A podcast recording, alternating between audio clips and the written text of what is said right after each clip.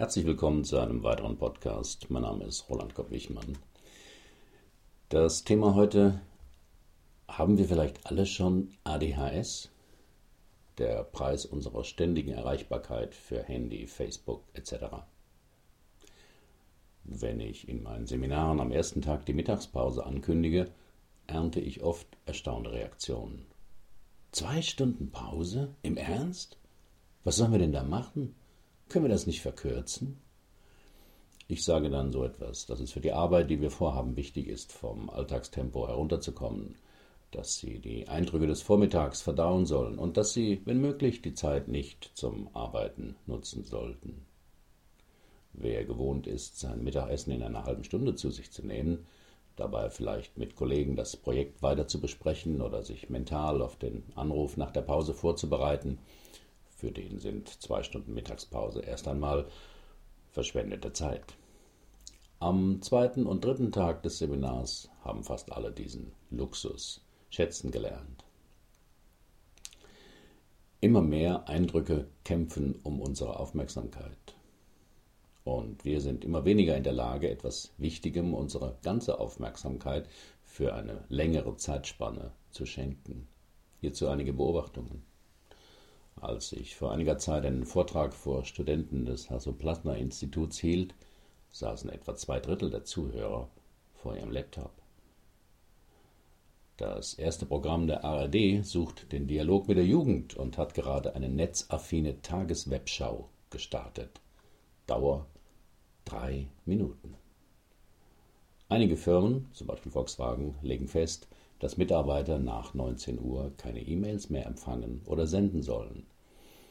Für Manager gilt diese Regel nicht. Was ist da los? Überall liest und hört man, dass unsere Zeit schneller geworden ist. Das ist natürlich logischer Unsinn. Was sich geändert hat, ist, dass wir immer mehr Dinge in derselben Zeit aufnehmen und erledigen wollen oder sollten. Nach dem Moore'schen Gesetz soll sich die Prozessorleistung eines Computerchips alle zwei Jahre verdoppeln. Jedes neue Smartphone, jeder neue Laptop soll dadurch kleiner, leichter und vor allem auch schneller werden. Irgendwann stößt natürlich auch dieses Gesetz an seine Grenzen, aber bisher hat es in der PC-Herstellung geklappt. Ist unser Gehirn nur ein suboptimal genutzter Chip? Gilt das Moore'sche Gesetz auch für uns? Das scheinen jedenfalls der Zeitgeist oder die beliebten Sachzwänge oder die Globalisierung nahezulegen. Und unser Gehirn ist ja tatsächlich enorm anpassungsfähig, baut sich jeden Tag um und reagiert auf die täglichen Anforderungen. Und die sind hoch. Verdichtung, permanente Erreichbarkeit, immer kürzer Produktionszyklen, Bachelorstudium, Turboabitur, Kita ab drei Monaten. Nur das Sterben wollen wir nicht beschleunigen. Wegen der räumlichen Nähe zu Heidelberg sind ein Teil meiner Coaching-Klienten Mitarbeiter der SAP. Die meisten davon mit massiven Burnout-Symptomen. Wenn ich die an die Wichtigkeit von Priorisieren, Abgrenzen, Nein sagen erinnere, lächeln die nur müde. Aufgrund der Zeitverschiebung zu USA oder Australien fallen etliche Telefonkonferenzen in meinen Feierabend. Da kann ich nicht absagen. Manchmal gibt es keine schnellen, guten Lösungen. Aber hilfreich ist es immer, sich den Preis zu vergegenwärtigen, den wir alle für diese Beschleunigung unseres Lebens zahlen. Der Philosoph Christoph Türke warnte in einem Interview der Frankfurter Allgemeinen Sonntagszeitung, dass das vor allem bei Kindern und Jugendlichen immer häufiger diagnostizierte ADHS keine neuronale Störung sei, die nur Kinder hätten, sondern eine Aufmerksamkeitsstörung, unter der wir alle immer häufiger leiden. Zitat ADHS ist keine Krankheit in gesunder Umgebung. Die gesamte Gesellschaft leidet an wachsender Unfähigkeit zur Aufmerksamkeit. Bei Kindern äußert sich das nur am stärksten. Ich spreche von einer Kulturstörung. Wir leiden an konzentrierter Zerstreuung. Das ist ein paradoxer Begriff, soll heißen, wir sind ständig zwanghaft damit beschäftigt, uns zu zerstreuen. Das führt gerade nicht zur Entspannung, sondern produziert Stress. Zitat Ende. Die Folgen kann man bei sich in der Firma beobachten, im Bekanntenkreis mitkriegen oder den Meldungen der Tageszeitungen entnehmen. Immer mehr Menschen leiden an Depressionen und Burnout. Auf meinem Blog ist ein Video mit einem Interview von Professor Türke. Ähnlich argumentiert der Neurobiologe und Hirnforscher Professor Gerald Hüther, der mit ADHS ein interessanteres Therapieprojekt durchgeführt hat. Er sieht eine Ursache auch in der Veränderung der sozialen Beziehungen. Zitat Im Grunde wäre also auch eine hyperaktive Gesellschaft der Grund für die kindlichen Störungen, lautet die Frage. Ja, wir leben in einer Gesellschaft, in der Familien immer häufiger zerbrechen, weil es zu wenig Gemeinsames gibt, auf das sich alle Familienmitglieder fokussieren. Immer weniger Eltern lesen mit ihren Kindern oder sehen sich gemeinsam Sendungen an, um hinterher darüber zu reden und es bewusst als gemeinsames Erlebnis zu empfinden. Man richtet zu wenig gemeinschaftlichen Fokus auf Dinge, die außerhalb der Primärbeziehungen liegen. Die Verführung ist ungemein groß, einen gemeinsamen Fokus nicht mehr aus eigener Kraft herzustellen, denn das ist eine Leistung, die sehr viel Einsatz und Kraft erfordert, gerade mit sehr temperamentvollen oder auch besonders in sich gekehrten Kindern. Zitat Ende. Ist Komasaufen ein Versuch der Selbstheilung unserer Kinder? Zugegeben, ein verwegener Gedanke. Aber wenn es stimmt, dass nicht nur Erwachsene, sondern auch Kinder unter dem dauernden Bombardement von Botschaften und Eindrücken durch Werbung, Fernsehen und der sozialen Dienste leiden, dann brauchen sie ja etwas, um abzuschalten. Selbst auferlegte Reizarmut wäre ein Gegenmittel. Und wer sich am Wochenende die Birne mit Alkohol erst vorglüht und dann vollends zubaldert, hat zumindest eines erreicht. Er kriegt fast nichts mehr mit. Ihr Leben entschleunigen? Warum ist das wichtig? Und wie könnte das gehen? Der entscheidende Punkt ist folgender. Was wir aufnehmen, müssen wir auch verdauen. Das ist wie bei der Nahrung. Wenn man zu viel gegessen hat, tut einem der Bauch weh und man hat für eine Weile keinen Appetit.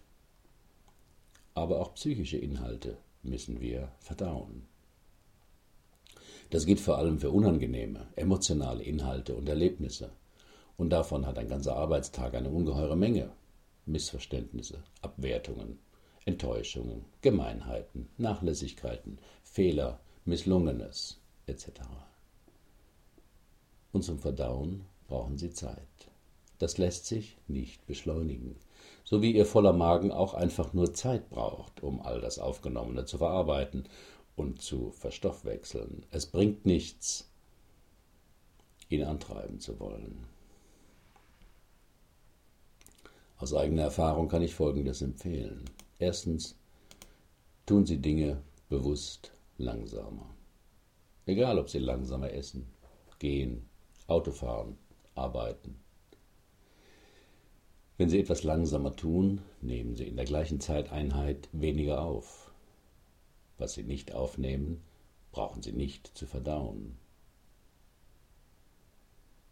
Dazu braucht man sicherlich gleich ein Zeitlupenseminar wie bei George Pennington, Link auf meinem Blog, aber es ist sicher eine interessante Erfahrung, um zu merken, welche Hektik wir schon als normales Tempo empfinden.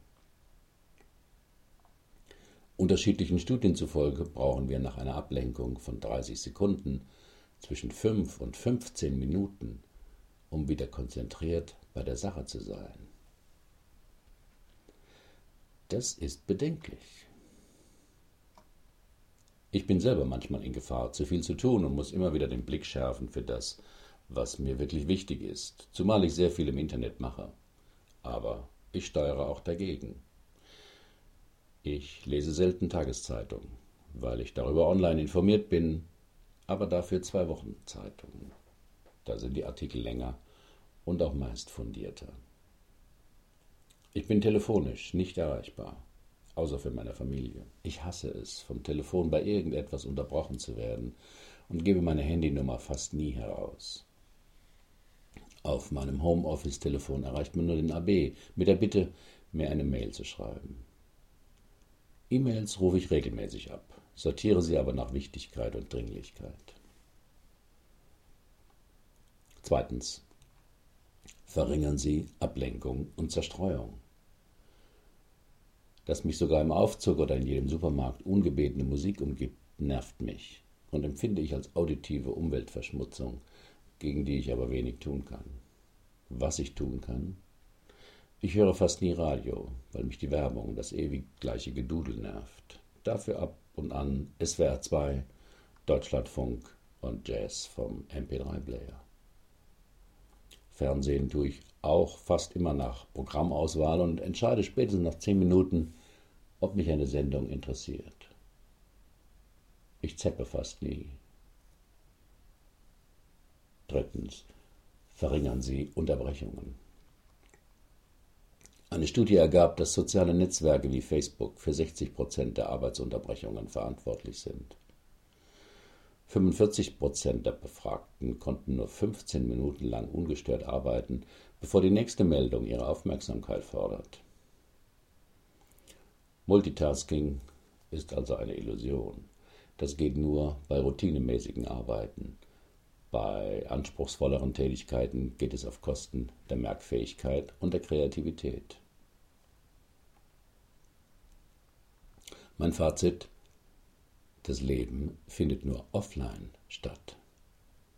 Letztlich geht es ja darum, welche Erlebnisse und Informationen wirklich wichtig sind. Das Hinterherhetzen nach irgendwelchen Informationsschnipseln, möglichst noch in Echtzeit, täuscht vor, dass wir am Puls der Zeit sind, also am Leben teilnehmen. PS. Also schalten Sie jetzt Ihren PC aus. Denn das Leben ist nur analog. Herzlichen Dank für Ihre Aufmerksamkeit. Bis zum nächsten Mal.